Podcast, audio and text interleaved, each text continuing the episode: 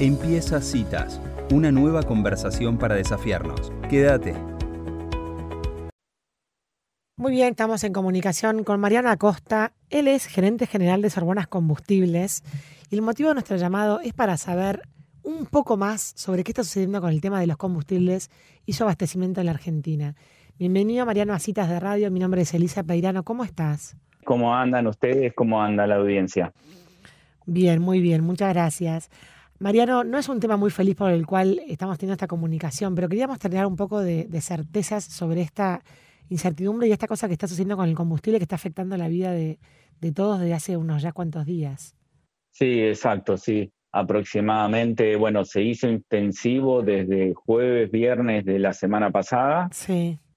Pero es una situación que en el interior, sobre todo antes que en el AMBA, empezó a suceder hace 15 días o 20 días aproximadamente, con algunas zonas más afectadas y otras zonas menos afectadas. Ah, o sea que primero en el interior y después en el AMBA, digamos. Sí, exactamente. Mariano, ¿a qué se debe esta falta de combustible? ¿Cuál es la causa principal? Eh, mira, lo que te puedo decir de la información que nosotros eh, tenemos, las noticias del jueves, viernes y bueno, todo el fin de semana se hizo intensivo porque el principal operador del mercado, que es IPF, estuvo desabastecido y eso hizo que se desborde la operación del resto de las marcas o del resto de las banderas a una demanda que no está acostumbrada a abastecer. Entonces eso además salió, duplicó las noticias en todos los diarios, entonces la gente con el miedo salió todo junto, un montón de gente a comprar combustible, llenar los tanques e intensificó el problema, ¿no? Eso lo que sucedió específicamente este fin de semana, que fue eh, una noticia grande. Lo que viene sucediendo es que el precio del combustible está retrasado, es una realidad, el precio del combustible está retrasado, a las petroleras se le está dificultando importar el, combustible y el petróleo ¿no? para abastecer todo el mercado. Y bueno, hay una demanda que no está del todo bien eh, abastecida y bueno, genera estos picos de tensión que bueno, que son los que estuvimos viviendo los últimos 15 días. Perdón, Mariano, eh, o sea que IPF abastece a todas las marcas que se ven que no son IPF, Shell, Petrobras, Puma, todo eso. No, no, lo que sucedió es que digamos, IPF aproximadamente tiene el 50% del mercado, 55 o 45 según la zona. Sí. Cuando IPF se vio o desabastecida o, por, con poco combustible, esas personas, el auto, vos, yo, todos los que van a buscar combustible, en IPF fueron a Shell, Action, Puma, a las demás banderas. Y esas banderas no estaban preparadas para recibir tanto caudal de auto. Entonces, bueno, ahí es donde tuvo menos combustible IPF y empezaron a tener todas las demás banderas también quiebre de stock. Claro. Cuando hablo de las banderas, hablo de las estaciones de servicio en banderadas, ¿no? Claro, con otra marca. Ahora, Mariano, cuando decís que, el precio de combustible está retrasado, ¿está más o menos a, 0, a 40 centavos de dólar más o menos? ¿O cuánto, con, respecto al mm. dólar y con respecto a combustible de otros países, cuándo atrasado está? Originalmente, siempre el cálculo que se establece o el, lo que está establecido en el mercado internacional es que aproximadamente el combustible el premium o el común o la super tendría que estar alrededor de un dólar. Posiblemente no tengamos que hacer la cuenta a dólar blue, porque posiblemente es el, mercado más, eh, más chiquito, ¿no? ¿no? No puede ser que valga mil pesos, pero seguramente el precio no está en 300.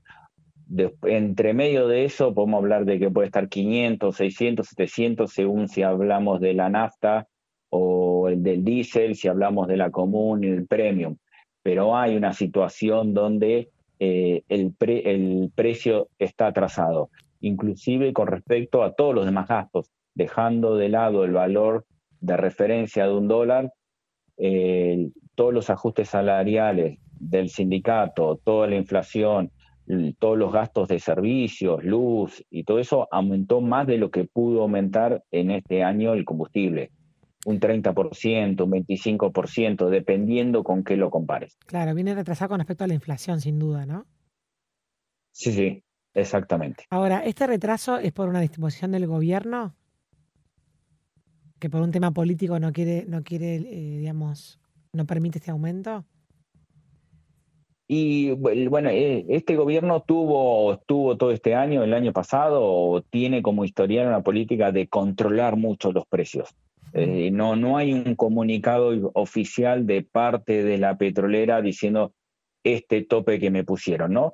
Pero también lo que sucede es que el precio de referencia es IPF, entonces, si YPF no aumenta el combustible, y YPF sí es controlada mayoritariamente por, eh, por el Estado, ¿no? De hecho, el presidente de YPF lo pone el Estado Nacional.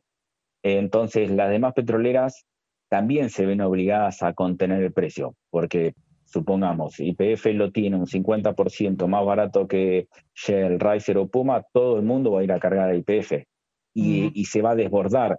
O sea que en parte el desabastecimiento que tuvo IPF tiene que te, ver también por un poco por el diferencial de precio que las demás petroleras tienen, ¿no? Es decir, porque IPF es la más económica dentro del mercado. Ok. Ahora, eh, ¿a usted le parece, Mariano, que la, salida de esta situación, o sea, hablábamos con un, con un economista que nos decía que se puede controlar o precio o cantidad. Si el gobierno se insiste en controlar el precio, le está pasando esto con la cantidad que no, va a tener porque les obliga a vender por debajo de costo.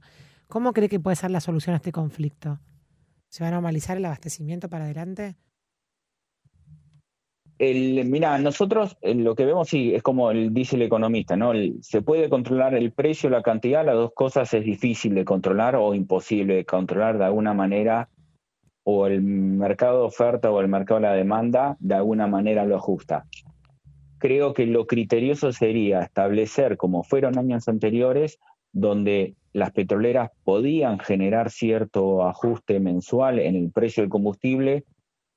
Históricamente las petroleras siempre dicen que está atrasado, pero como vos tenés una tendencia donde podés ir a ajustarlo, las petroleras de alguna manera eh, están tranquilas. Hay que recordar que siempre adentro de la petrolera hay una persona que tiene que dirigir y dar explicaciones. Entonces, cuanto más certeza se le dé a todo ese conjunto de personas, las decisiones van a ser más eh, acordes ¿no? y más eh, racionales.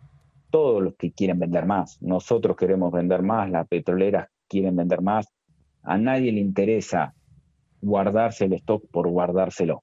La realidad es esa, uno necesita vender para tener una ganancia y poder eh, pagar los sueldos, los gastos, ¿no? Y crecer. Claro. Ahora, em, hubo unas filmaciones en Twitter, no sé si serán verdad, de camiones que se iban eh, para el norte del país como para vender el combustible afuera, mientras acá estaba desabastecida las estaciones. ¿Eso tiene algún asidero? Mm, desconozco. Sí, sí, lo escuché, leí, vi videos. Mostraban, camiones ahí en el, en, el camino de las rutas de Entre Ríos que iban para, para el norte. ¿Será verdad? es posible, siempre se corrió el rumor, no, no puedo afirmarlo ni negarlo, ¿no? Pero sí, yo creo que lo que es el mercado negro siempre existió y va a seguir existiendo. No sé si es eh, la culpa, por decirlo de manera, de lo que pasó los últimos 15 días. Claro. Debería haber mucha gente coordinada en muchos aspectos, ¿no? Entonces me parece que es el mismo volumen de siempre, que ahora hasta el faltante se hace más notorio. Claro. También pasa un poco esto, Mariana, que vos decías de que la gente como se empieza a escuchar las noticias que falta combustible, va toda junta a cargar, entonces ahí también como que genera, genera el propio miedo que produce, ¿no? Como un tema de expectativas. Sí, eso, eso es una certeza. Nosotros viernes, desde el jueves vimos ya un caudal, un, te podría decir un 30% más de auto que otras veces. Viernes, sábado y domingo prácticamente tuvimos el doble de trabajo claro. de que días normales. Claro. No nos supongamos que Shell, nosotros tenemos bandera Shell y Acción. Supongamos que las dos banderas estuvieran disponibles en refinería, no alcanzamos a administrativamente hacer el pedido, que salga de refinería y que llegue a la estación para abastecer ese volumen adicional. La realidad es que la gente se asustó, con razón se asustó, hubo mucho trabajo, mucho quiebre de stock eh, no, no dábamos abasto a, que llegue el próximo camión.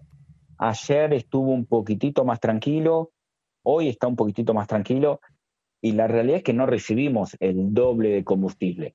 La gente empezó a tener el combustible, empezó a ver que el combustible no iba a faltar indefinidamente, que eran momentos puntuales, más lo que posiblemente haya hecho las petroleras para abastecernos mejor, pero eh, es real la psicosis, ¿no? Es lo que le llamaban la psicosis, es real que había desabastecimiento, pero no era algo que iba a durar mucho tiempo, es que todos juntos fueron a cargar combustible y bueno, eso un poco tantas noticias, ¿no? Claro.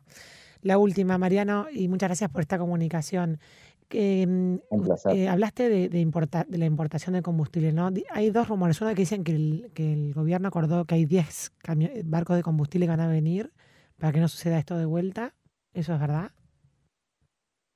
Sí, eso salió como un comunicado oficial eh, y se hizo noticia. Yo no estuve en las mesas de negociaciones, pero eh, de siempre el, comunicado estuvo. Lo que sí yo tenía noticias que se venía hablando desde el lunes de la semana pasada que había barcos en el río La Plata esperando poder descargar el combustible o el petróleo que tenían en sus tanques porque estaba faltando el pago. Eso ya inclusive de hace 10 días que se venía nombrando, ¿no? Nosotros que estamos en el mercado lo veníamos escuchando. De todas mm. maneras, no hacía prever que iba a faltar tanto combustible el fin de semana, ¿no? Esa situación. Porque siempre hay barcos que deben descargar.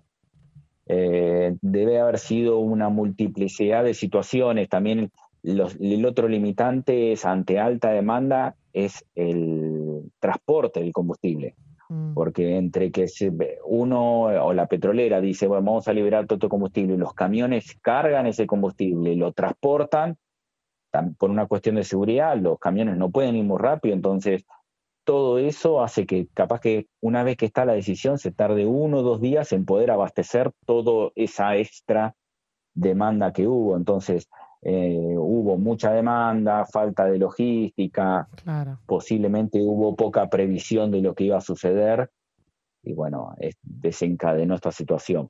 Claro, claro. Está muy bien.